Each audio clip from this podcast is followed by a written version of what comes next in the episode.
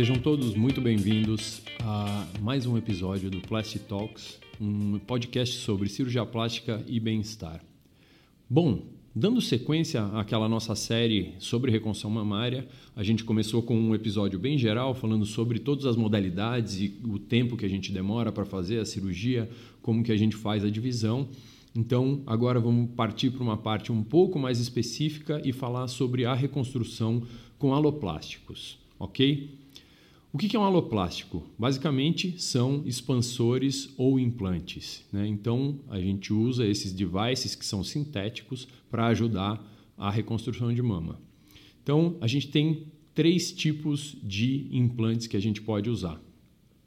O primeiro tipo é um expansor. O que é um expansor? Expansor é uma prótese de silicone como se fosse uma bexiga, uma prótese de silicone totalmente vazia. E aí a gente pode ter dois tipos de válvulas. A gente tem uma válvula que é inclusa, ou seja, ela é dentro do expansor, e a outra é uma válvula remota. Então a gente tem um tubinho que liga isso, os dois ficam embaixo da pele e aí a gente vai aos poucos com uma agulha fina, como se fosse colher um sangue, a gente vai colocando o soro fisiológico dentro, a gente vai esticando a pele da paciente até a gente chegar no volume desejado e poder fazer a substituição do expansor por uma prótese de mama.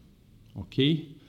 O segundo tipo é a prótese de mama normal que a gente usa como se fosse é, uma prótese para aumento estético, mas normalmente a gente trata de volumes maiores aí quando a gente faz a reconstrução mamária. Por quê? Quando a gente vai aumentar, a gente está simplesmente fazendo uma adição de volume. Quando a gente faz a reconstrução da mama, a gente tem que substituir todo aquele volume da mama perdido, além do aumento que a gente faria.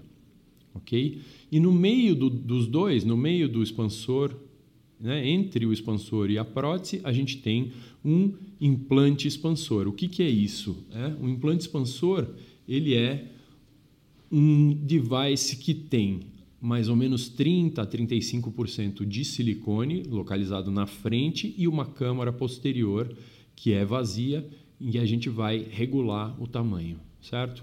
Esses, esses tipos de, de implantes eles surgiram com a ideia de fazer uma reconstrução em tempo único, mas eles têm alguns usos que a gente vai falar um pouquinho mais para frente. Então, é, a gente é, o implante expansor ele tem uma válvula que normalmente é removida no final da expansão. Então a gente coloca ele com pouco volume, com 35% do volume inicial, e aí a gente vai esticando e quando a gente chega no volume final da, da, da reconstrução, a gente pode tirar essa válvula e não precisa fazer a troca. Então essa seria a grande vantagem do implante expansor. Então nós temos aí expansores totalmente vazios que vão ser substituídos no futuro, implantes expansores que têm um volume parcial de silicone e o outro volume de soro que não necessariamente vão ser substituídos e implantes, né, próteses de silicone, e aí a gente tem próteses redondas e anatômicas, e aí dependendo da indicação a gente vai usar um ou outro, e é isso que a gente vai ver daqui a pouco.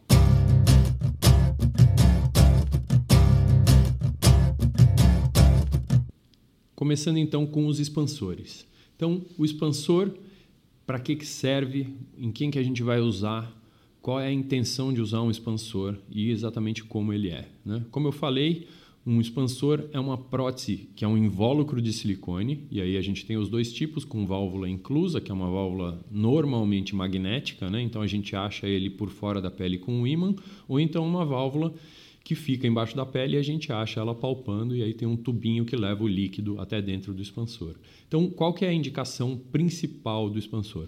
Quando a gente pensa numa reconstrução é, em que a gente vai fazer os três tempos, como a gente discutiu no episódio anterior, a gente no primeiro tempo a gente pode usar um expansor, ok? Então, para quem serve o expansor? Quem é a candidata, né? É, normalmente é uma paciente que não quer mais nenhuma cicatriz além daquela cicatriz que é causada pela mastectomia, então essa é uma paciente candidata a um expansor, ou pacientes em que a retirada de pele ela é bastante intensa e aí a gente fica com aquela pele justinha na hora que acaba a mastectomia.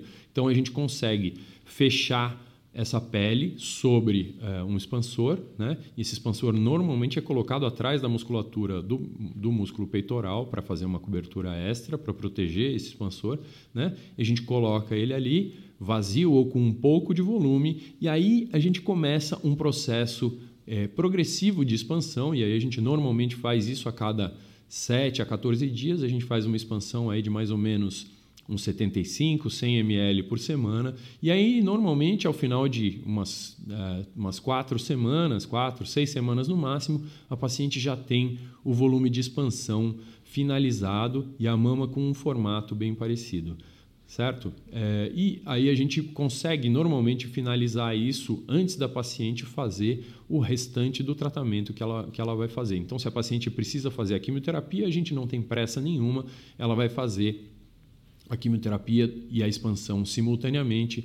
Se a paciente já fez a quimioterapia antes da cirurgia, aí a gente tem que não correr, mas a gente tem uma preocupação de fazer a expansão toda antes de, antes de começar a radioterapia, porque o planejamento da radioterapia ele é feito baseado na conformação que a gente tem na anatomia. Então, o que acontece é que quando eu, eu aumento é, o volume, eu coloco mais, é, mais volume dentro do expansor, eu aumento a projeção dessa mama e aí eu mudo o planejamento da radioterapia.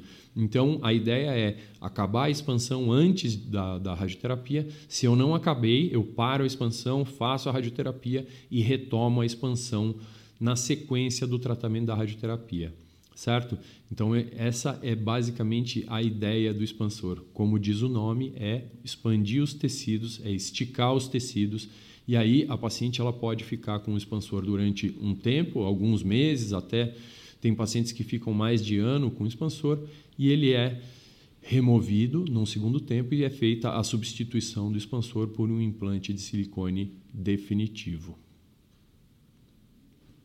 A segunda modalidade, que é o que a gente é, conversou, é o implante expansor. Então, na gênese da, da ideia, o, que, o que se pensava era, então vamos fazer uma reconstrução em tempo único, a gente coloca um implante expansor e aí é, a gente faz a expansão e na sequência tira a válvula e está resolvido. E aí o que foi visto é que é, na imensa maioria dos casos a gente não conseguia fazer uma reconstrução em tempo único e aí ele servia como um expansor. Então a gente pode é, é, fazer a substituição disso, ou seja, ele é um expansor de longa permanência, porque como a válvula dele é uma válvula remota, ela pode ser removida, ele não tem aquela parte mais dura que é onde fica a válvula, como o expansor, é, o expansor puro, certo? Então, para quem que a gente usa o implante expansor atualmente?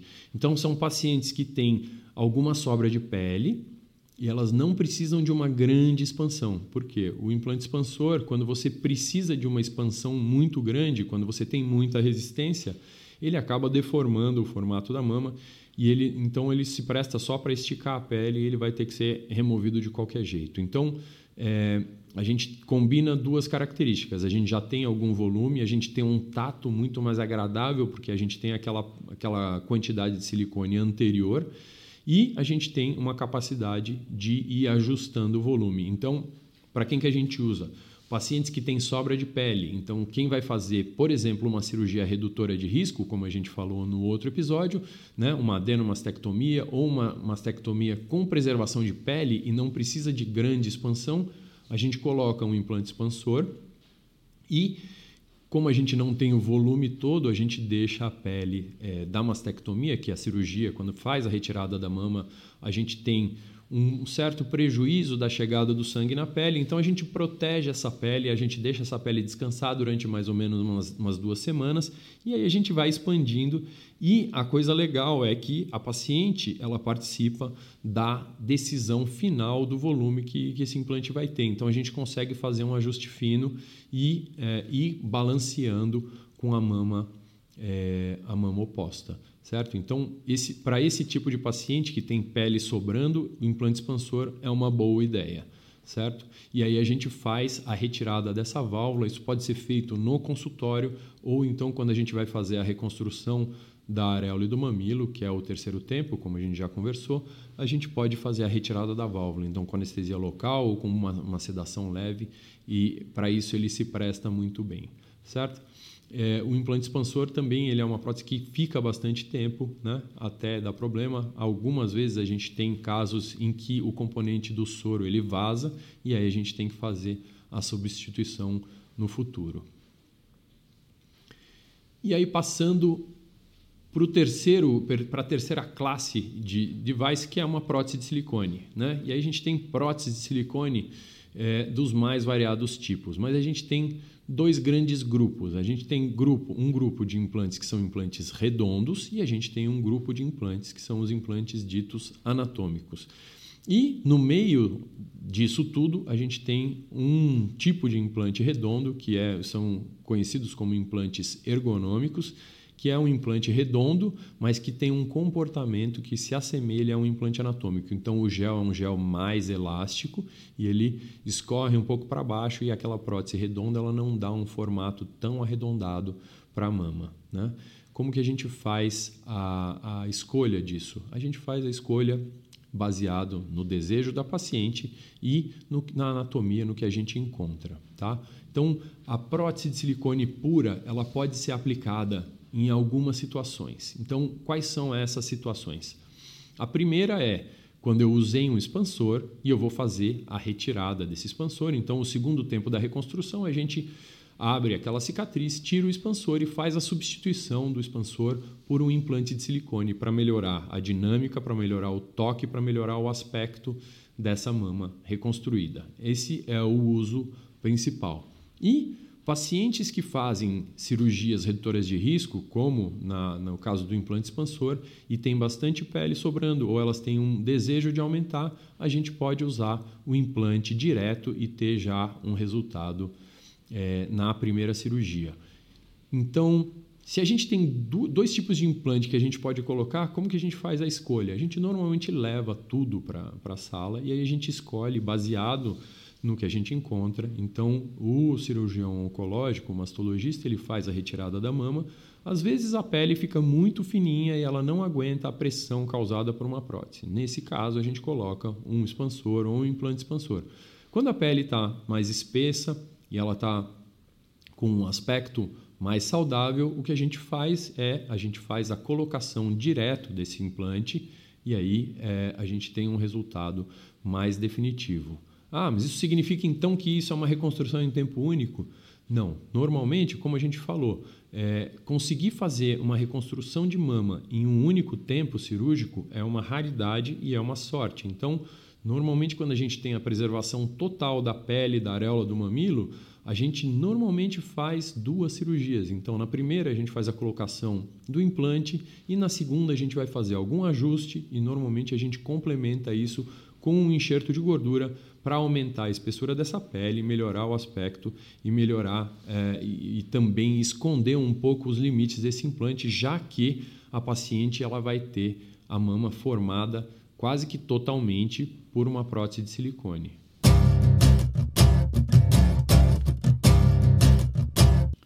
Quais são as vantagens e desvantagens da gente usar os aloplásticos na reconstrução mamária? Então vamos começar pelas vantagens.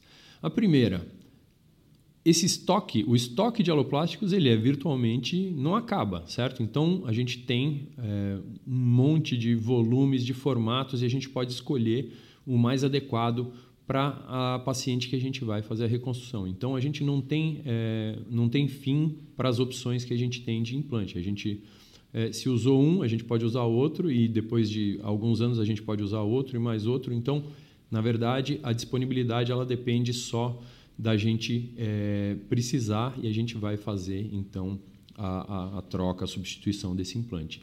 Essa é a primeira característica. A segunda, que talvez seja a, a principal, é que assim é a cirurgia mais simples que existe. Então é, a gente não adiciona nenhuma morbidade, ou seja, eu tenho só um corte para fazer a mastectomia, então eu não preciso fazer nenhum corte adicional, eu não tenho dor em outro lugar e essa é a reconstrução mais realizada no mundo. Então, em torno de 60%, 60 a 70% das reconstruções de mama no mundo são feitas com implante de silicone.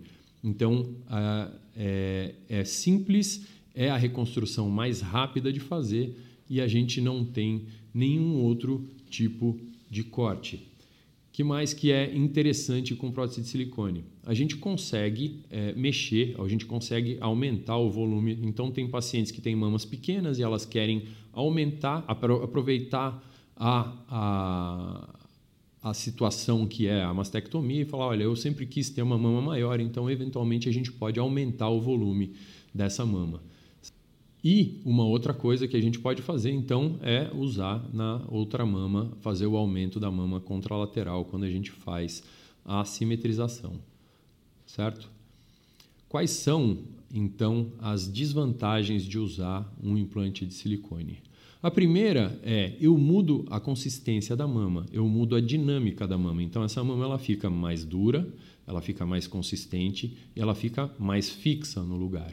Então, uma das queixas principais das pacientes que fazem reconstrução unilateral, ou seja, quando elas fazem um lado só a reconstrução, é que essas mamas elas têm comportamentos diferentes. Então, se você coloca um implante em uma mama e na outra não, quando a paciente se deita, a mama normal, a mama natural, ela espalha e a outra fica mais em pezinha. Então a gente consegue fazer é, uma correção disso colocando uma, uma prótese na outra mama.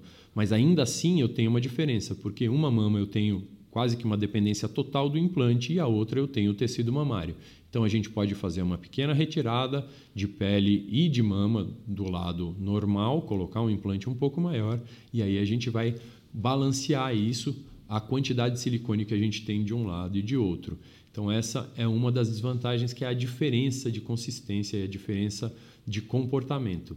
A outra é que, apesar de eu ter uma cobertura de pele e gordura pequena, eu, eu, eu não tenho é, é uma mama que o aspecto não é totalmente natural, especialmente em relação à temperatura. Então, algumas pacientes elas falam que em extremos de temperatura elas têm a mama muito fria e isso é uma coisa que não tem como a gente fazer ser diferente porque é, o, o, silicone ele está lá e a gente tem então às vezes mamas muito frias na, na, nesses extremos de temperatura. É, que mais? Qualquer material sintético ele é muito pouco resistente a infecções. Então, se a gente tiver uma infecção, ou se a gente tiver uma paciente que tenha, por exemplo, diabetes ou alguma imunodepressão, elas têm uma chance maior de ter infecção. E aí, se a gente tiver uma infecção, a gente tem que tirar esse implante para poder tratar essa infecção e aí depois fazer uma recolocação. É, quando eu estou falando de uma cirurgia estética, três meses, três, quatro meses, eu posso recolocar esse implante quando eu tiver uma infecção que eu não consigo tratar sem a retirada. Quando eu estou falando de uma cirurgia de reconstrução de mama, às vezes a paciente tem que fazer a quimioterapia, ela tem que fazer a radioterapia. Então, nem sempre a gente tem a possibilidade de fazer essa recolocação na, na hora que a gente quer. Então, às vezes a paciente ela faz uma reconstrução, ela tem uma infecção, perde essa reconstrução e a gente precisa esperar seis meses, um ano, até um pouco mais, dependendo do tratamento que essa paciente vai fazer. Então, isso tem que estar tá muito claro para a paciente que vai fazer a reconstrução de mama antes. E a outra desvantagem que é radioterapia e implante de silicone combinam muito mal. Então, a gente quando faz a radioterapia, a gente queima a pele, a gente queima os tecidos, né? e isso é necessário para tratar alguns tipos de câncer de mama. E aí, quando a gente faz a radioterapia em cima de um expansor ou em cima de uma prótese, o que acontece é que a gente tem índices muito maiores de contratura capsular, que é um endurecimento, um enrijecimento da cápsula que circunda esse implante. Todo mundo tem cápsula, certo? Quem tem prótese tem cápsula, e aí o que acontece é que a gente tem um endurecimento disso e aí a mama ela fica com um toque, com um movimento muito pouco natural.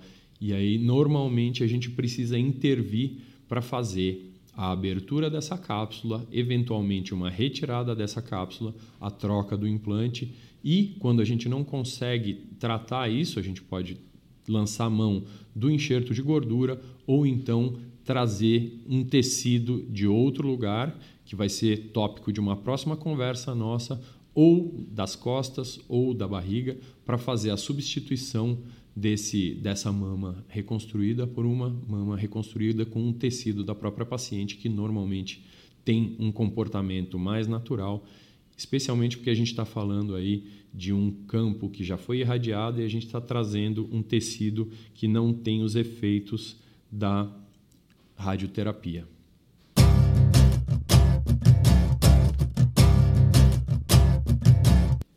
E quem então é uma boa candidata para fazer uma reconstrução de uma mastectomia ou de uma cirurgia da mama com implantes? Lembrando que a reconstrução mamária ela pode acontecer não só por causa da retirada de tumores malignos. A gente tem pacientes que nascem com algumas alterações congênitas, com síndrome de Poland ou amastia, paciente que nasce sem a mama né, e não tem um desenvolvimento, e a gente pode usar o implante de silicone para essa para essa função também. Mas, como nós estamos falando basicamente de reconstrução mamária pós-câncer aqui, quem são as candidatas ideais para fazer a reconstrução de mama com esses implantes? A paciente perfeita para fazer a reconstrução de mama com implante é uma paciente que normalmente tem mamas pequenas ou médias, que tem mamas que não são muito caídas, certo? Então, sem a presença de ptose, e pacientes que não têm uma retirada de pele muito grande e que a pele fique relativamente espessa. Então, é um tipo muito específico de paciente. Mas a gente acaba usando para um grande número de pacientes. Né? Mas ah, muitas vezes as pacientes que, que se apresentam para a gente, elas têm mamas muito volumosas, elas têm mamas com uma queda muito intensa. Essas pacientes são pacientes que é muito difícil da gente conseguir fazer uma reconstrução mamária e deixar a mama com um aspecto natural. Então, se essa paciente tem uma mama que é pendente, que tem algum grau de queda, para a gente fazer a reconstrução de mama para ela e usar prótese, normalmente a gente tem que reduzir muito o volume da mama sadia e a gente tem que levantar bastante. Então, se é uma paciente com, é, com mais idade ou uma paciente que tem é, que tem um peso maior, paciente mais obesa, é muito difícil da gente conseguir a simetrização e aí normalmente essas pacientes elas são candidatas a outros tipos de reconstrução. Não quer dizer que eu não consiga, mas eu tenho um trabalho muito maior para isso. Então, a paciente ideal é essa paciente mais magra, com mamas pouco caídas, pele espessa, que a gente consiga fazer a reconstrução da mama usando implante direto ou usando o expansor. Né? A gente tem artifícios para transformar outras pacientes em candidatas a isso. Né? Mas normalmente pacientes com mamas muito, muito volumosas ou pacientes muito acima do peso, elas são candidatas muito ruins para esse tipo de reconstrução, porque a gente entrega um resultado extremamente pobre para esse tipo de paciente. Então a gente acaba com uma mama que é mais alta e mais dura e a outra mama que por mais que a gente faça, ela vai continuar com algum grau de queda. Então, a, a indicação é uma indicação mais precisa, mas a gente acaba estendendo um pouco e usando artifícios como o uso de matriz dérmica para fazer um suporte para essa mama e conseguir dar uma curvatura legal para a parte de baixo da mama, que é o polo inferior, e a gente conseguir fazer algum grau de queda para a gente não ter aquela mama que parece uma bola ou um melão cortado, que isso é extremamente feio e deselegante. E aí a gente vai falar um pouquinho sobre a sequência do tratamento. Então, se no primeiro tempo eu já consegui colocar um expansor ou um implante, o que, que a gente faz na sequência? Lembra que a gente tem aí que mexer na outra mama. A gente vai falar então um pouco sobre a simetrização. Então, no primeiro tempo, a gente pensa em dar volume para a mama reconstruída. No segundo tempo, então, se a paciente tem um expansor, a gente tira o expansor, coloca uma prótese. E normalmente a gente faz um enxerto de gordura, né? A gente faz uma lipoaspiração, prepara essa gordura, filtra, deixa ela bastante pura e faz a injeção na parte mais superficial na pele para fazer um aumento da espessura e esconder um pouco mais o, o, os contornos do implante. Se a paciente já tem o implante, a gente faz o enxerto de gordura, se ele está bem posicionado, é isso que a gente faz nessa, nessa cirurgia na mama reconstruída. E aí, a mama oposta, a gente tem algumas opções, certo? Então, se a mama oposta é uma mama pequena, uma simples inclusão de um implante de silicone vai resolver a questão, já que a gente está falando que a outra mama tem uma prótese, ok? Se a paciente tem uma mama mais caída, aí a gente vai fazer uma mastopexia, certo? Que é uma mastopexia, levantar essa mama e colocar um implante de silicone. Se a paciente tem uma mama muito grande, aí a gente vai fazer uma mama redutora, uma mastoplastia redutora, normalmente associada à colocação de um implante, que é para a gente ter um comportamento um pouco mais parecido, ok? Quando a gente fez a preservação da, da, da areola do mamilo na outra mama, aí a reconstrução finalizou. Quando a gente não fez, quando não foi possível, normalmente no terceiro tempo a gente vai fazer a reconstrução da areola do mamilo e aí a gente tem mais uma oportunidade para fazer ajustes, retoques de cicatriz é, e pequenas, pequenas cirurgias de, de ajuste para essa paciente, para a gente ter um resultado cada vez mais harmônico com o corpo da paciente. E aí, a gente está chegando no final. O que, que tem para fazer na sequência do tratamento? Então, é importante saber que ainda hoje, em 2020, nenhum implante é definitivo. Então, as pacientes elas têm que estar avisadas que é necessária uma manutenção, porque a gente tem várias coisas que podem acontecer após a colocação de um implante de mama, desde a contratura, que é o endurecimento da cápsula, né? o enrijecimento, e aí esse implante ficar muito duro e pouco natural. A gente pode ter uma ruptura eventual, ou seja, esse implante ele pode se romper dentro da cápsula. Isso normalmente não traz nenhum prejuízo para a paciente e aí a gente vai fazer essa substituição do implante, ou a gente pode trocar também a forma de reconstrução de mama no, no, no futuro. Né? A gente pode ter, é, especialmente quando se usavam implantes com texturas muito agressivas, o surgimento de um linfoma anaplásico de células gigantes, que é uma, uma doença da cápsula do implante, e a gente tem a descrição mais recente de algumas pacientes que podem ter uma ativação do sistema imune causada pela colocação do, do, implante. Então a gente tem que ter bastante cuidado antes de colocar, a gente tira uma história detalhada e aí a gente vai ter é, uma segurança muito grande. Mas de uma maneira geral, a paciente ela tem uma vida absolutamente normal depois da reconstrução de mama. É, então a gente não tem restrições. As pacientes que fazem reconstrução de mama elas podem fazer ginástica, elas podem ter as suas atividades diárias absolutamente normais depois de um tempo de cicatrização de mais ou menos 45, 60 dias, aí elas estão liberadas para fazer qualquer coisa, certo?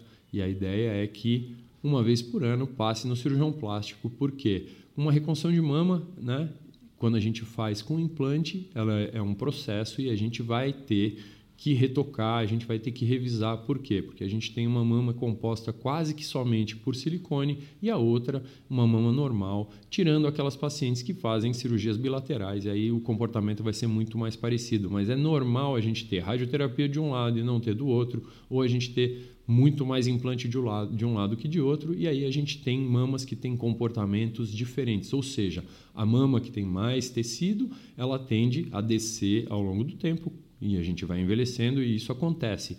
Então, a ideia é que a manutenção seja feita e aí, quando a gente precisar de um ajuste eventual, a gente vai fazer ah, uma nova mastopexia com ou sem a retirada do implante.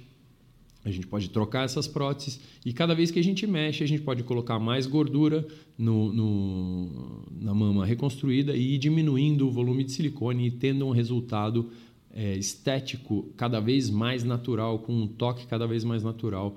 E aí essas pacientes, elas então podem é, eventualmente no futuro ter implantes realmente pequenos ou nenhum implante, né? E aí é, atingir uma reconstrução que é absolutamente estável ao longo da vida.